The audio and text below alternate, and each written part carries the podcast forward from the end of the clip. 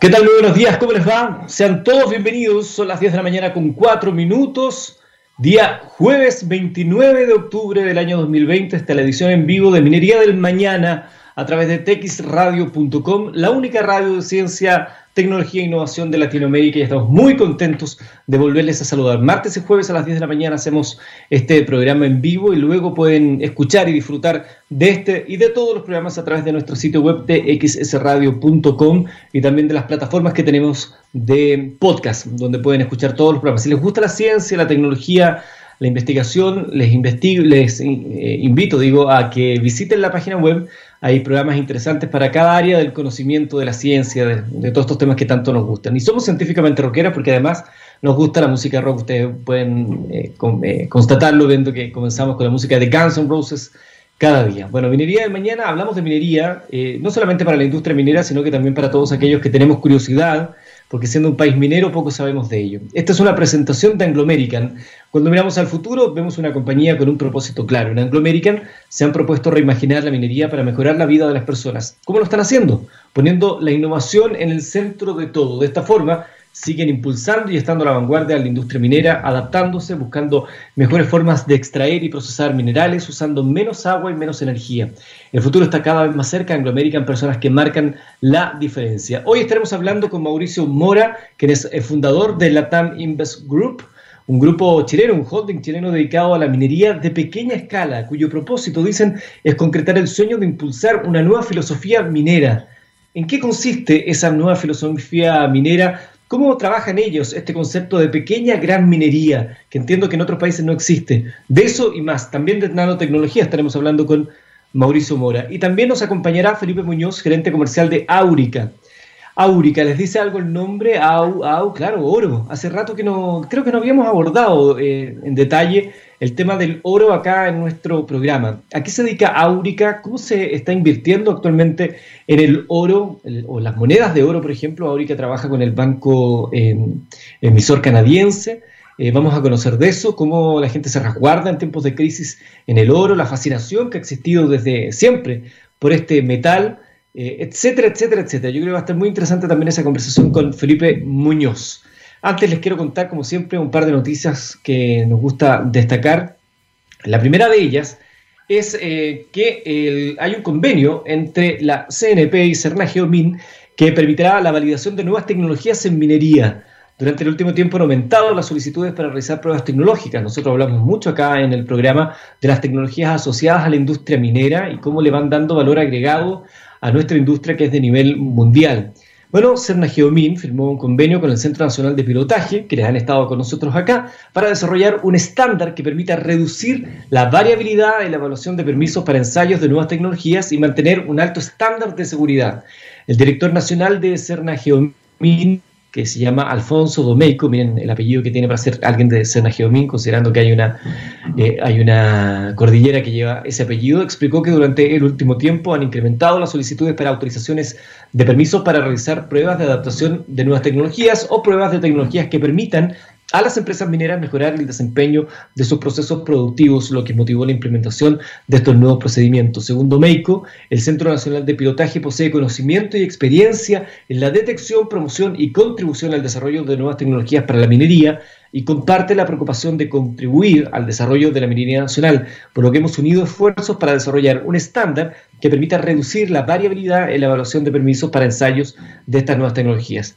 En ese sentido, el Ejecutivo indicó que existen distintos casos donde se necesitan pruebas, por ejemplo, en el impulso que se está desarrollando para recuperar el valor de los relaves o la adaptación de vehículos mineros autónomos. ¿Se acuerdan que hablábamos el otro día de eh, ya una camioneta que empezará a trabajar en el teniente 100% eléctrica y, y eventualmente 100% autónoma en el futuro? Así como ya existen grandes camiones de la minería que no necesitan de un conductor. Estos dos casos son distintos, dice él, pero ambos comparten ciertos patrones de aprobación de pruebas. El presidente del directorio del Centro Nacional de Pilotaje, Juan Cariamo, dijo que actualmente las compañías mineras requieren incorporar y adoptar nuevas tecnologías que implican significativos cambios en su negocio. Estas tecnologías inician con etapas de prueba de manera segura, expedita y en un marco normativo como parte de su proceso de incorporación definitiva. Para aquellos que a lo mejor no, no siguen nuestro programa habitualmente, nosotros conversamos con muchas empresas chilenas que se dedican a justamente eso, la implementación de nuevas tecnologías Cuando hablamos del valor agregado de la industria minera, no solamente nos tenemos que limitar a esta sensación que tenemos como país que estamos vendiendo rocas al exterior, sino que todo el medio ambiente, el ecosistema minero chileno tiene también algo que decir. la segunda noticia que les quiero entregar, que es una noticia eh, nos parece positiva, es que Cernageomin también comenzó la capacitación a 180 estudiantes técnicos de la región de Coquimbo en temas mineros gracias al convenio suscrito con el Ministerio de Educación, alumnos de cuatro instituciones educacionales de la región y que cursan último año en la educación técnica superior son beneficiados de esta iniciativa que les permite capacitarse en distintas áreas de la minería. 180 jóvenes estudiantes de enseñanza media de establecimientos educacionales de la región de Coquimbo comenzaron este curso que se llama Seguridad Minera para alumnos de enseñanza técnico superior, iniciativa que se concreta gracias a un convenio suscrito entre el Servicio Nacional de Geología y Minería, el Ministerio de Educación también, y que se realiza de manera digital a, través, eh, a raíz de la pandemia, así como nosotros estamos haciendo este, este programa radial a la distancia. Según explicó el director nacional de Sena Geomín, Alfonso Domeico, de quien hablábamos recién, el curso se divide en cuatro módulos o sesiones de 14 horas, las que permitirán a los jóvenes que tengan un espacio para perfeccionarse y adquirir mejores competencias para desarrollar sus proyectos de vida mediante la flexibilidad que genera la formación por alternancia, y en este caso a través de la red Futuro Técnico que articula facilitando y validando formalmente nuestra colaboración y nos permite ser un catalizador, dice él, para que el día de mañana pueda insertarse de mejor manera en el mundo laboral, porque la educación superior es la forma de aprendizaje que está más conectada con las necesidades del mundo de hoy y del mañana. Una buena noticia entonces para 180 estudiantes de la región que tendrán la posibilidad entonces de tener una capacitación en estos temas que son mineros. Son las 10 de la mañana con 11 minutos. Vamos a escuchar a Kiss. Esto se llama Strutter y ya seguimos con Minería del Mañana con nuestros invitados. 10 de la mañana con 14 minutos, día jueves 29 eh, de octubre, se, despide ya de a poco el décimo mes del año que ha pasado volando todo este tiempo y ya estamos eh, de regreso tras la música de Kiss eh, acá en Minería del Mañana. Como solemos decir en nuestro programa, somos un, programa que va dos veces a la semana y que llega mucho a la industria minera, a, a los agentes de la industria minera, pero también estamos llegando cada vez más a gente que tiene mucha curiosidad por aprender sobre este fascinante ecosistema minero en Chile y una industria de nivel global. Y tenemos hoy a otro interesante invitado, tenemos dos invitados el día de hoy. El primero de ellos es Mauricio Mora, él es socio fundador y gerente general de la TAM Investment Group. Bienvenido Mauricio, gusto de saludarte. Muchas gracias Eduardo, un gusto saludarte. En primer lugar, eh, Mauricio, me gustaría que le contáramos a nuestros, y ya vamos a entrar en un concepto que ustedes eh, tienen puesto en su página web, que es impulsar una nueva filosofía minera. Ya, ya me quiero hacer cargo de ese concepto que incluso hasta poéticamente suena muy bonito, pero cuéntanos, eh, ¿cuándo nace la TAM Investment, Group? ¿Cuánto tiempo llevan? ¿Quiénes lo componen? Etcétera. Mira, fueron alrededor de 3, 4 años de trabajo de investigación previa a formar el la empresa, digamos, un holding de empresas latinoamericanas actualmente. Eh, y la empresa se formó, se instauró en febrero del 2019, recién vamos a cumplir dos años. Eh, y básicamente, pero antes de eso estuvimos tres, cuatro años trabajando para conceptualizar bien eh, qué, es lo que, qué es lo que íbamos a hacer como Latam Investment Group, conociendo las problemáticas de los mineros, viajando, haciendo metalurgia, ciencia, etcétera, de manera de que hoy día ya consolidados como la Investment Group tenemos un pool de distintos eh, servicios que nosotros le brindamos al minero, básicamente. Eh, es un aporte nuestro hacia el minero de manera de poder lograr que la pequeña minería se sustente en Latinoamérica. Me parece bien interesante eso que dices, que tiene que ver con el tiempo de planificación, de trabajo antes de dar a luz eh, la idea. Eh, quizás vamos a hacer un paréntesis respecto a lo que solemos hablar acá en el programa, pero me parece muy relevante eso como eh, la generación de una idea, de un concepto y el trabajo previo. A veces uno está tan enamorado de sus propias ideas que quiere salir ya con todo, ¿no? Y aquí hay un trabajo que, que, demuestra que hay que planificar, hay que estudiar, hay que conocer muy bien el, el mercado en el cual vamos a ingresar.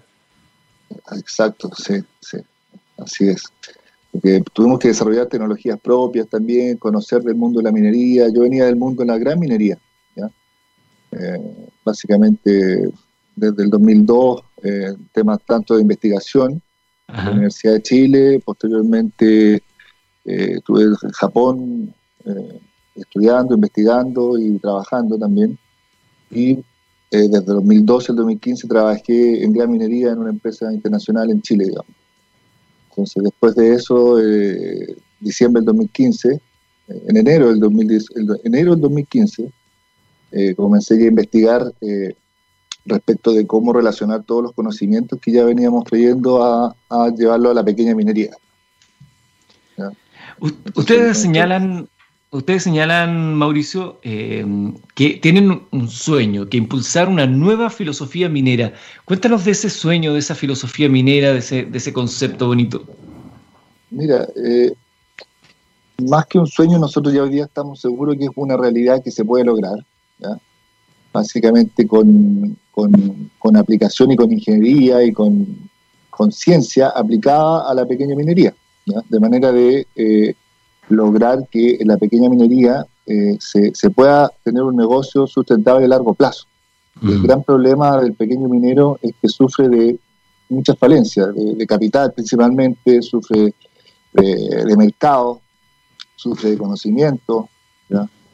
Eh, y, con esas variables, y sin tecnología, sin acceso a tecnología, en una industria de riesgo, principalmente porque no el recurso minero no es fácil medirlo y todo es capital.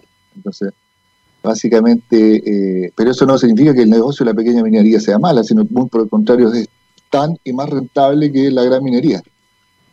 Por lo tanto, es, eh, eh, es un mundo fascinante en el cual además tiene un trabajo social importante, porque hoy en día eh, menos del 5% de los pequeños mineros están trabajando en Latinoamérica. Entonces, un mercado amplio de un 95% de pequeñas minas que están desprovistas de, de, estos recursos, de capital, de, mercado, de tecnología.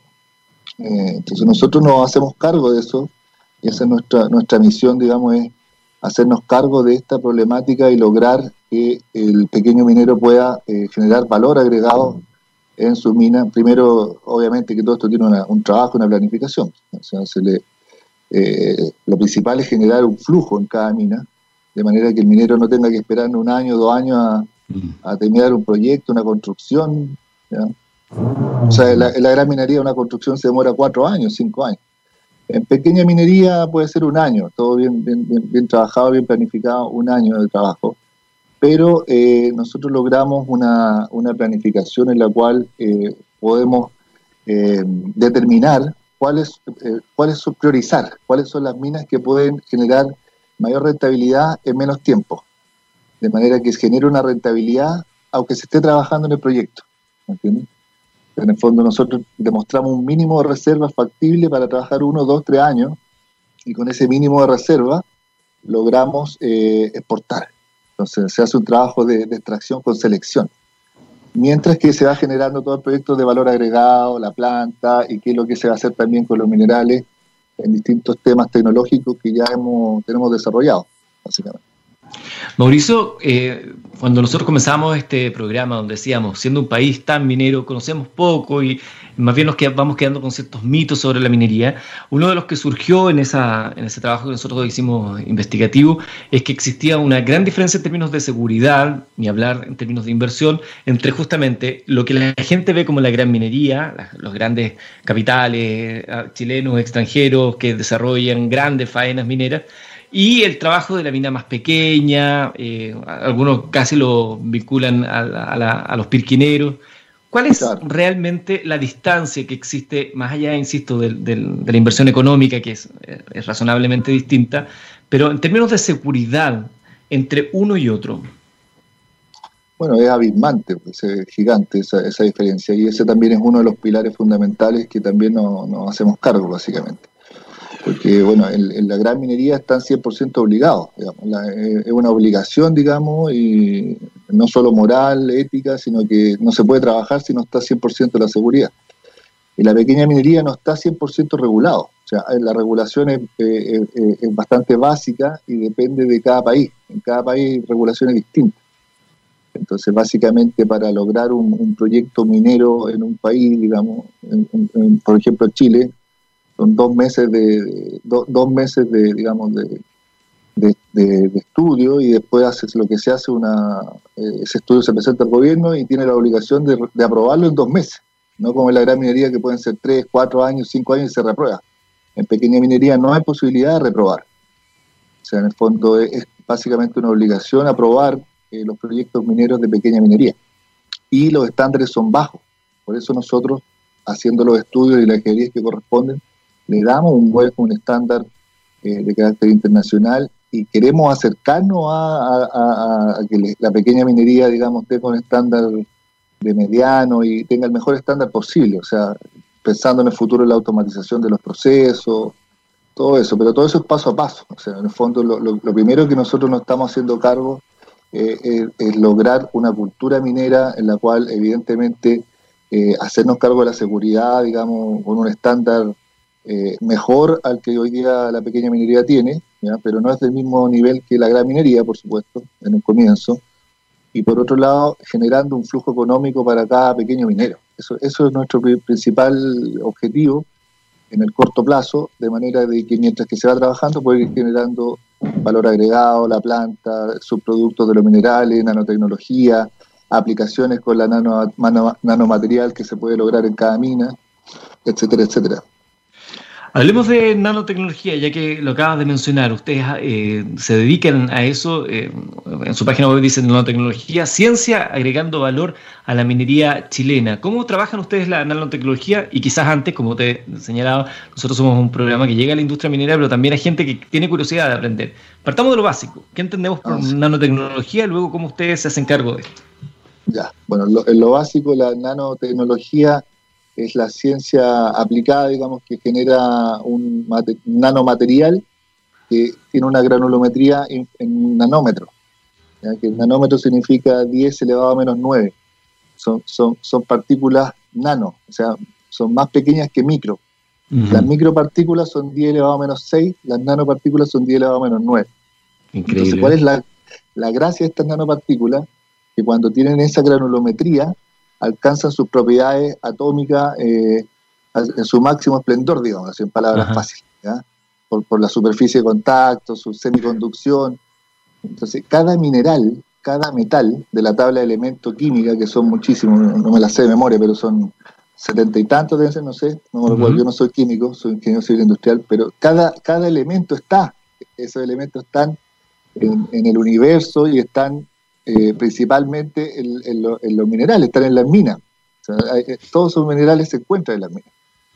Entonces, eh, la, la, gracia es cómo capturarlos, cómo separarlos y cómo lograr que esa separación de metales, cuando ya lo tienes separado, lograr su máximo esplendor, su máximo potencial en un uso de un mayor valor agregado. Y para eso se le lleva a un nano a un nanomaterial y se hacen distintas pruebas. Entonces, eso, eso significa nanotecnología. ¿Y cómo nos hacemos cargo? Básicamente eh, creamos una empresa que se dedica 100% a eso, que se llama Nano Industrial Tech. Nano Industrial Tech, que es la, es la, es la, es la empresa dentro del holding eh, dedicada a la, al nanomaterial, digamos, a la nanotecnología. Y ya hoy día tenemos desarrollado 12, 12 aplicaciones más o menos con nuestros socios científicos, digamos, que el gerente general de esa empresa, que otro día sería bueno que también lo, conozca.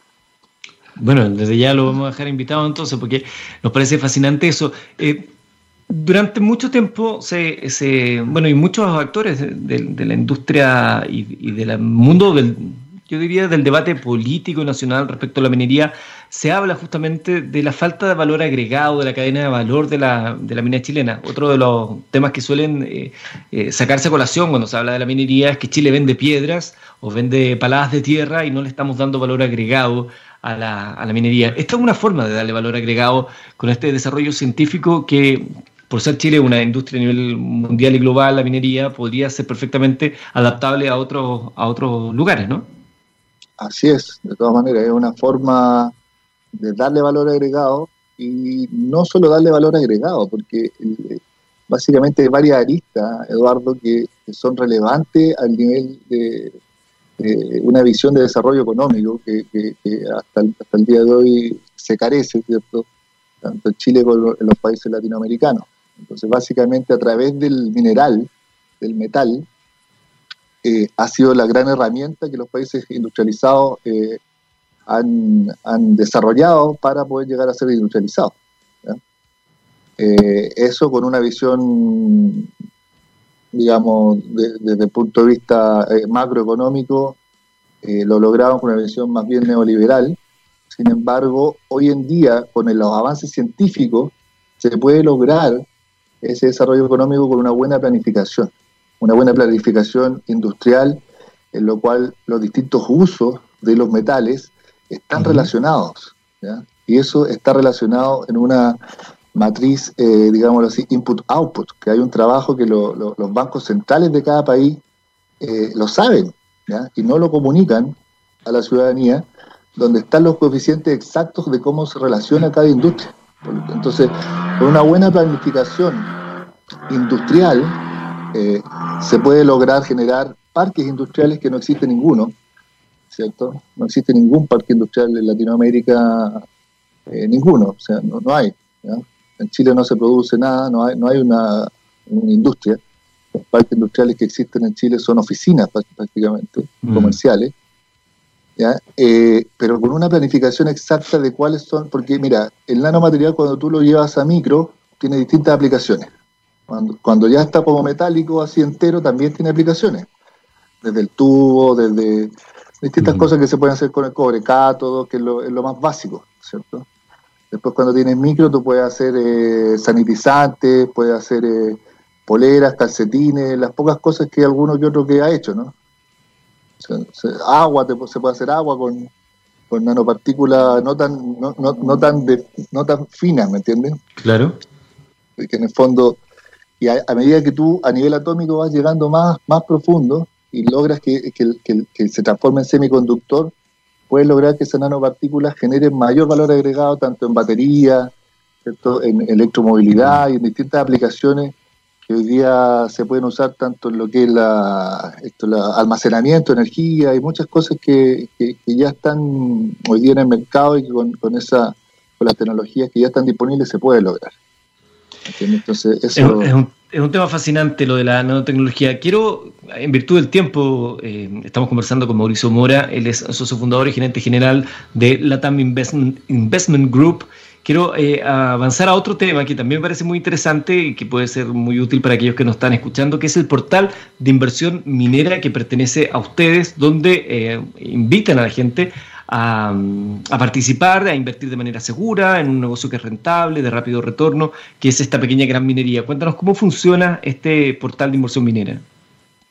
Mira, es un sistema básicamente interno de la compañía, un intranet, ¿ya?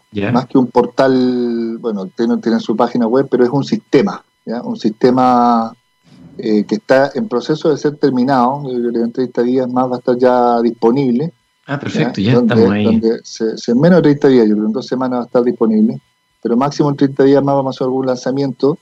Y el sistema básicamente es para democratizar eh, la inversión en la pequeña minería. ¿Qué, quiere decir eso? Que en el fondo, a través de Latam Investment Group, hoy día cualquier persona puede ser, eh, puede invertir, puede financiar. ¿ya? Yo le digo financiar porque no es una inversión, porque básicamente eh, el que se hace cargo de invertir es la empresa. Latam Investment Group invierte y toma el riesgo. Y como nosotros ya tenemos todo el conocimiento y el proceso que ya venimos haciendo de años, ya tenemos el control de cómo es el negocio. Entonces, ese, ese, ese, riesgo no se lo traspasamos al, al financista. Entonces, poniendo este sistema a disposición De, la comunidad mundial, no solo chilena, sino que mundial, la idea es que eh, puedan entrar distintos financistas a distintos niveles, desde los pequeños financistas hasta los más grandes, digamos, y desde ciertos montos hacia arriba pueden ser ya dueños de la mina. Esto también va a tener un tema social, en el fondo que eh, vamos a dejar en cada, en cada mina un porcentaje para los segmentos socioeconómicos más vulnerables, con eh, 100% seguro. en el fondo, cuando ya la mina está lista, digamos, cuando está empezando ya a producir y sabemos en qué fecha empieza a dar su rentabilidad, vamos a oír también ciertos ciertos espacios para distintos segmentos sociales. Interesante de hacernos cargo de hacernos cargo de que, haya también una una redistribución que es muy necesaria para lograr un, cambio filosófico no solo en la pequeña minería sino que en este camino hacia hacia el desarrollo hacia el desarrollo país digamos y latino que además conecta muy bien con las energías que hoy en día eh, vuelan por las calles de, Chile, donde sabemos que la minería es un eje central del desarrollo económico, 20% del gasto público lo financia la minería, pero muchas veces se habla de esos retornos, de qué manera también esos le llegan a las comunidades donde se van desarrollando estas iniciativas. Así es, sí. Entonces, este portal, portal de inversión minera.cl va a estar listo en dos semanas más aproximadamente. Claro, claro. Hoy día, hoy día digamos, el gerente del sistema, gerente del portal, digamos, eh, eh, lo, pueden contactar personalmente, ¿cierto? está trabajando en esto y tiene un equipo también tecnológico que se hace cargo de la configuración, pero él está disponible, está trabajando uno a uno con con las personas que quieran ser parte de la de, de, Investment Group y de las minas. Hay distintos tipos de, de servicios, desde invertir directo, financiar directo, algo que ya está 100% listo, o también se puede, digamos, eh, poner cuáles, cuáles son los requerimientos y nosotros en cierto tiempo tenemos un proyecto 100% listo para poder comenzar tengo un amigo que es re, entusiasta y veo que acá me está escribiendo a través del WhatsApp. Me dice, pregunta, ¿desde cuánto se puede invertir? De lo, de, no, de, lo mínimo, o sea, depende, depende del segmento. O sea, en el fondo, una persona que tiene mucho, no lo podemos dejar que invierta poco. O sea, eso como filosofía empresarial, eh, o sea, la, la, gente que tiene mucho no puede entrar en el rango de menos de 50 mil. El rango de menos de 50 mil es para profesionales, para gente común y corriente. Y pero el que si una dueña de casa quiere invertir mil, invierte mil, pero tiene que ser la dueña de casa, no puede ser el tipo que tiene millones de dólares. Entonces hay todo un esquema que lo, vamos a ir comunicando paso a paso, pero desde 100 desde mil para arriba una persona, eh, cualquiera, digamos, que, que, tenga esa cantidad de monto puede entrar y puede, puede digamos, eh, ser parte de, de, de alguna de los proyectos. Dice el mismo amigo, dice, no soy dueña de casa, pero ando por ahí, así, pero me parece interesante. Oye, Mauricio, quiero darte las gracias por habernos acompañado el día de hoy. Yo creo que vamos a tener que volver a hablar cuando ya estén funcionando plenamente el portal de inversión minera y de otras actividades que tienen ustedes en Latam Investment Group. Me parece muy interesante y para nuestro programa será un, un valor agregado. Muchas gracias por acompañarnos el día de hoy. Gracias, Eduardo, que esté muy bien. Chao, chao. chao, Igualmente, Mauricio Mora es socio fundador, gerente general del Latam Investment Group. Vamos a la música y luego seguimos conversando de minería acá en nuestro programa. Vamos a escuchar a Halloween. Esto se llama Listen to the Flies. 20 minutos faltan para que sea las 11 de la mañana en vivo y en directo este día, jueves 29 de octubre. Estamos en Minería del Mañana a través de TX Radio, científicamente rockera, la única radio que habla de ciencia y tecnología, una radio online pero con presencia en Latinoamérica. Y agradecemos a toda la gente que nos escucha desde diversos rincones justamente de nuestro continente y nos van comentando. Gente de la industria minera gente que también tiene curiosidad de aprender. Y bueno, eh, no habíamos hablado en este tiempo de nuestro programa del oro y hoy vamos a hacernos cargo justamente de probablemente el metal que más sueños, ilusiones ha generado en la historia de la humanidad. ¿Cuántas eh, empresas, cuántos eh, movimientos de personas, cuántas guerras también se han desatado y locuras por ese metal? Está con nosotros Felipe Muñoz, gerente comercial de Áurica. Bienvenido Felipe, gusto de saludarte. Hola Eduardo, ¿cómo estás? Muy bien, contémosle a la gente qué hace Áurica, a qué se dedica Áurica, qué entretenido trabajo el que tienen. sí, mira, Áurica lleva ya 10 años funcionando en Chile, ¿ya? Y básicamente nos dedicamos a importar desde Estados Unidos y Canadá eh, monedas de oro para inversiones financieras, ¿bien? Son monedas oficiales acuñadas por estos gobiernos, de modo que de esa manera eh, podemos eh, certificar la calidad y, por supuesto, el, origen de los productos. Claro, eso, eso es bien importante, porque mientras tú decías monedas oficiales, tú decías, bueno, ¿cuál será? Claro, hay un proceso de certificación detrás que garantice que lo que te están vendiendo es lo que dice ser. Exactamente, tal cual. Y en este caso lo certifican los propios gobiernos con el cuño oficial sobre la moneda, estampado sobre directamente la moneda. Entonces, si tú compras un producto de esta naturaleza, quien en definitiva se hace cargo de que lo que estás comprando es lo que dice que es, es el gobierno, en este caso de Canadá o de Estados Unidos o de Australia, Sudáfrica, etc. ¿Qué tanto ha aumentado la demanda en medio de la pandemia y las consecuencias económicas respecto al, oro? Mira, la verdad es que yo te diría eh, en un principio había aumentado por tres veces, pero hoy día ya la cosa ha llegado tal vez más de 10. En agosto facturamos lo mismo que en un año normal. No te puedo creer. Así es, sí. Ya llegamos a la fecha, antes que se acabe el año, llevamos 17 millones de dólares vendidos.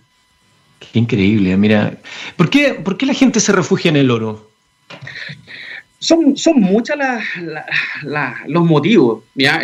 los principales están en la incertidumbre.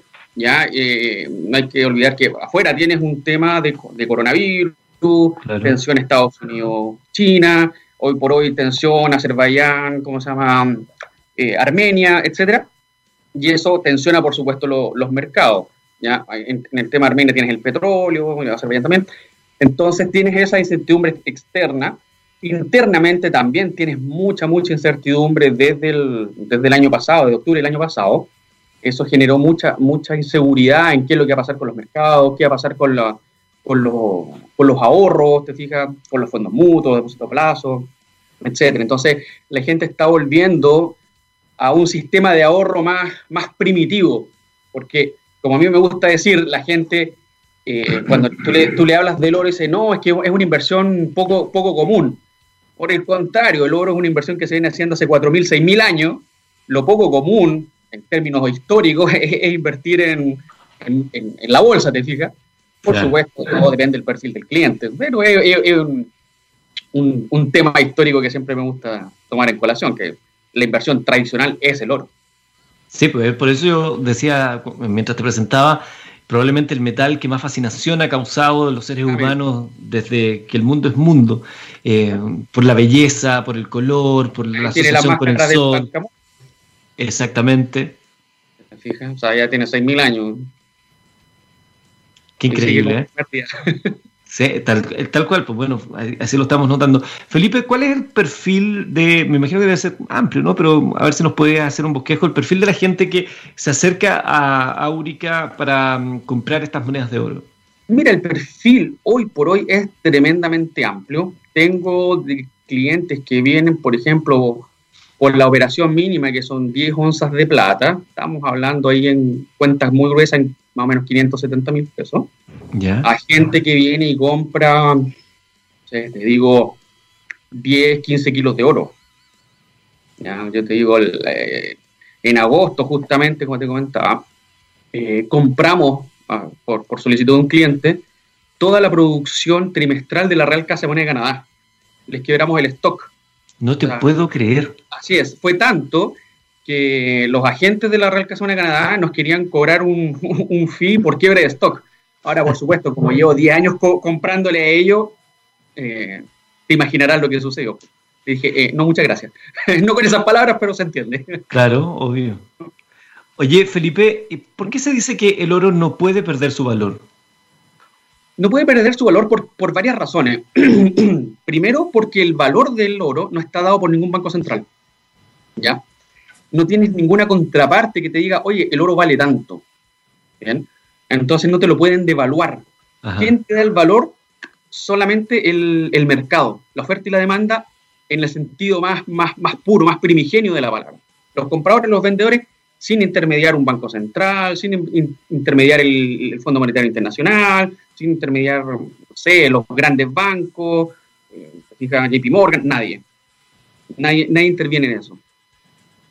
Entonces, ahí no, no, por eso no, no, puede ser, no puede estar sujeto a, manipulación en, el estricto rigor de la palabra. Claro.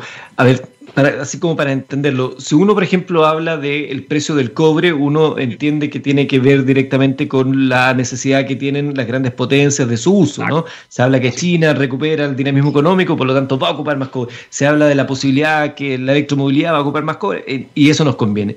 En el caso del oro, ¿qué ¿Qué genera esos vaivenes de la demanda? El, tema de las vaivenes de la demanda en el caso del oro es muy entretenido porque es muy amplio.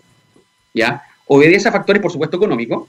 ¿ya? Entonces, si tienes, por ejemplo, que el gobierno turco, hoy por hoy, o el gobierno ruso están comprando cantidades ingentes de oro, por supuesto, hace subir el precio. Tienes todos los factores eh, sociopolíticos, ¿ya? Eh, los temas bélicos son tremendamente decidores en el tema del oro. el año pasado, si mal no recuerdo, principio esto, pierdo la cuenta, eh, cuando en Norcorea se hace la prueba de los nuevos misiles, en el mismo instante el precio del oro estaba subiendo. O sea, así reacciona a, estímulos geopolíticos. ¿Te fijas? Cuando hubo esta tensión en el estrecho de Hormuz con Estados Unidos, en, Irán, el precio también se dispara. ¿Te fijas? Entonces, el, precio del oro escapa mucho a, lo que es netamente económico, sino que a, la, apreciación del refugio, a la necesidad de refugio que tiene la gente. Entonces, si hay, hay externos que te insegurizan y, por supuesto, te llevan a necesidad de refugio, el precio del oro se dispara. Y sea cual sea la causa, sea como te digo, social, política, económica, bélica, etcétera. ¿Y la gente que compra oro, qué, qué hace? ¿Lo guarda en una caja fuerte? ¿Lo, lo esconde? ¿Qué se hace con eso? Así es. Mira, aquí voy a cometer una, una, infidencia, por supuesto, sin dar nombre. Tengo clientes desde que hacen un hoyo en la, casa, en el patio. ¿ya? Eh. ¿Piratas? Tal cual, ¿no? Sí, es súper cómico porque hacen un hoyo, lo, lo, encementan, después le ponen pasto arriba y punto. Y otros, por supuesto, que lo llevan a, las cajas, a las bodas bancarias, arriendan y, lo, depositan directamente ahí.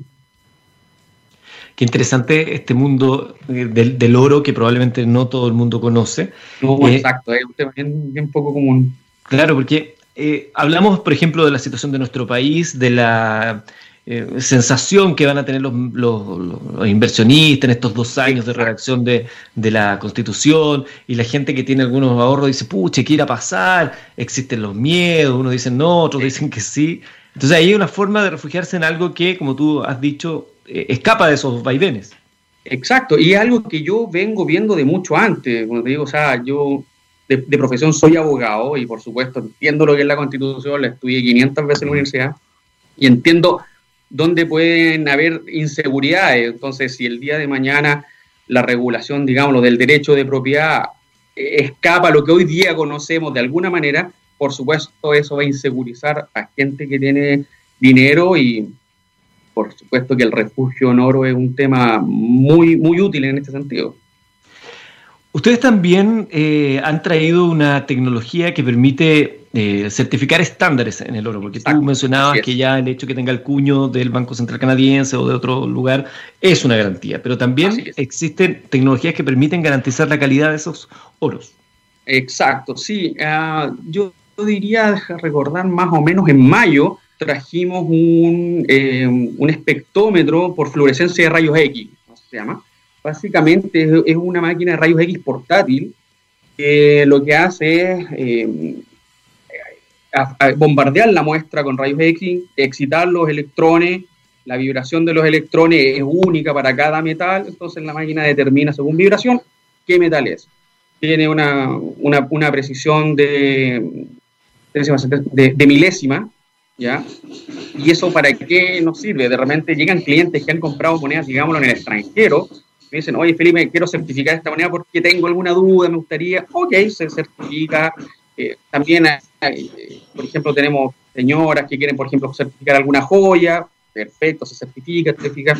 Y siempre hay, hay clientes que necesitan mayor seguridad, hay que se les refuerce la, calidad del producto, entonces por supuesto se, se, se, ofrece el servicio de, además de venderlo, de entregarlo certificado directamente con nosotros. Eh, Felipe, estamos conversando con Felipe Muñoz, gerente comercial de Aurica.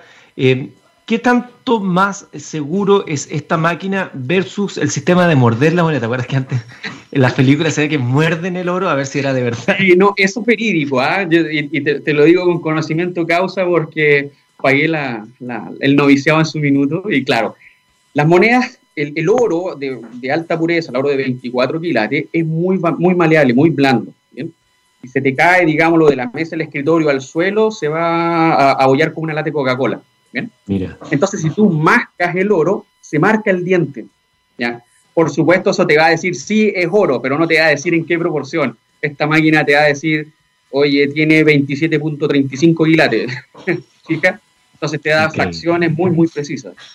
Felipe, eh, ¿tendrás tú por ahí alguna moneda de oro que nos puedas mostrar, aprovechando que somos audiovisuales acá en TX Radio? Ah, por supuesto, aprovechemos la, instancia audiovisual. Entonces te digo, mira, esta es la, moneda del, gobierno canadiense. sí, se ve que linda es. Ah, esta, moneda es de una onza, Troy. Ese es el estándar internacional para la transacción de metales preciosos. Como por ejemplo para el cobre son la, es la libra, claro. para los preciosos es la onza Troy. Corresponde a 31,10 gramos, es una onza imperial. Perfecto. esa, es la unidad de medida. Y aprovecho, ¿Cuánto, vale una moneda de esas hoy? Esta moneda hoy en día, eh, a cálculos muy, muy gruesos, está en 1.800.000. Perfecto. Mira, y, aprovecho, y no es porque estuviera preparado, pero esto es una ah, barra de un kilo de oro. Un kilo de oro. Sí, esta barra vale aproximadamente 55, 57 millones de pesos. O sea, tú comprenderás que este refugio si tienes ese patrimonio, te lo puedes echar al bolsillo. te vas al sur y te pierdes en, no sé, en Futal el Fútbol. Qué impresionante, ¿eh? Oye, qué, curioso que uno ve el oro y de verdad que genera algo, como que... Sí, exacto, tal cual. De, hecho, nuestros proveedores te, hacen como un test psicológico para saber si puedes, ¿cómo se llama?, trabajar con ellos. Te, ingresan una pieza sin ventanas, blanca, así como la, de las películas donde hacen la interrogatorio de la policía. Perfecto. Solamente una mesa y llegan y te ponen una barra de 12 kilos y medio de oro. Y tú hay así, con los ojos que se te caen, porque es primera aproximación que tienes en este tema, y te pasan una, hoja y un papel y dice, escribe tus tu, sentimientos, qué es lo que te produce. Ahora, por supuesto, eso después lo, llegan a, a, psicólogo, etcétera, etcétera, para ver tu, tus capacidades y cualidades y ver si, si estás dentro del perfil para ser distribuidor de Tello. Que no bueno, y si no está la, barra de 12 kilos a, la salida, ya ciertamente está eliminado. sí, pero te garantizo que no vas a alcanzar a correr una cuadra con ella. Me imagino. es pesadísima. Felipe. además eh, es más grande que esto. Claro, si veíamos ahí que el, kilo de oro que mostraste recién, mira, es del tamaño de un celular. Exacto, mira, te lo voy a poner al lado de mi teléfono, no sé si se alcanza a apreciar. Te hecho más chico. Exactamente. celular muy, muy, muy, manejable. Cuando, cuando a usted le digan de ahora en más, eh, ¿vale su peso en oro? Ya más o menos tiene una referencia de qué estamos, de qué estamos hablando. O, vale su tiempo en oro también. Exactamente, claro, el tiempo es oro. Oye, Felipe, si alguien se interesa en comprar estos refugios de oro, ¿cómo lo pueden hacer? Y si alguien quiere vender, ¿ustedes también hacen ese, ese servicio? Sí, correcto. Nosotros, primero, la, la, por ejemplo, el servicio más, más más habitual, que es el de venta. Primero hay que registrarse como cliente, por supuesto. Necesitamos tener un registro de quién está comprando, lo que significa firmar un contrato de término condiciones que incluye cláusulas de, ¿cómo se llama?, de, secreto, cláusula de origen de los fondos, por supuesto, para que no vengan de fines ilícitos, ¿te fijas? Una copia de la cédula de identidad o el pasaporte, según el caso, y se hace una ficha de cliente, que en definitiva son los datos de contacto del cliente para saber, poder contactarse, teléfono, mail, etcétera. Bien, con eso ya luego se genera un, cierre de negocio, que es como una orden de compra, se cancela el producto y se manda a traer desde Canadá en este caso, porque por, condiciones de seguridad trabajamos con un stock extremadamente limitado en Chile. Mm. Comprenderás que por los valores que representa cada unidad el riesgo es demasiado amplio, entonces se traen a pedido. Eh, y la venta, por supuesto, nosotros tenemos eh, tres sistemas de, ayudar a la gente a liquidar su inversión en oro que por supuesto pueden elegir tomarlo con nosotros o no, no es obligatorio. Uno es compra directa, nosotros compramos el producto y en ese caso se paga el, valor que internacionalmente está teniendo el, metal en ese momento. Digámoslo, si me lo vendes en cinco años más y la moneda vale dos millones y medio, se paga los dos millones y medio. Perfecto. Y ahí se, cobra una pequeña comisión, como, como si compraras y vendieras dólares. Pero es muy pequeña, no alcanza a ser el 2% del valor del metal. La otra opción es colocarle en la cartera de cliente. ¿ya? Ahí se paga el valor completo del oro y no se cobra ninguna comisión, no hay costo de salida, porque esta se la cargamos al, tercero que compra. Hoy por hoy tenemos una cartera de cliente que está cercana ya a los 3.000 clientes, entonces eso nos permite tener un pool de clientes que está muy asiduo a comprar, entonces por lo tanto no, no es mucha la complicación para colocar esas unidades. Y la tercera opción, que es la que menos se usa, es cuando yo digo, te traen un volumen irreductible, o sea, te traen, no sé, un millón, millón y medio de dólares, bueno, eso se paga, se reexporta a mi proveedor en Canadá y ellos te lo compran. Perfecto. Están, las tres, están, las tres, vías de escape, por así decirlo, de liquidación. Digámosle a la gente que está en sintonía cuál es la página web por si se quieren contactar con ustedes. Claro, es www.aurica.cl. Así de simple, aurica.cl. Ya saben que ahí tienen una oportunidad si es que tiene el interés de refugiarse en el metal hermoso que es el oro. Felipe Muñoz, gerente comercial de Aurica, conversando con nosotros. Mira ahí cómo nos saca pica. Me decía Felipe que incluso tenía esas moneditas de chocolate.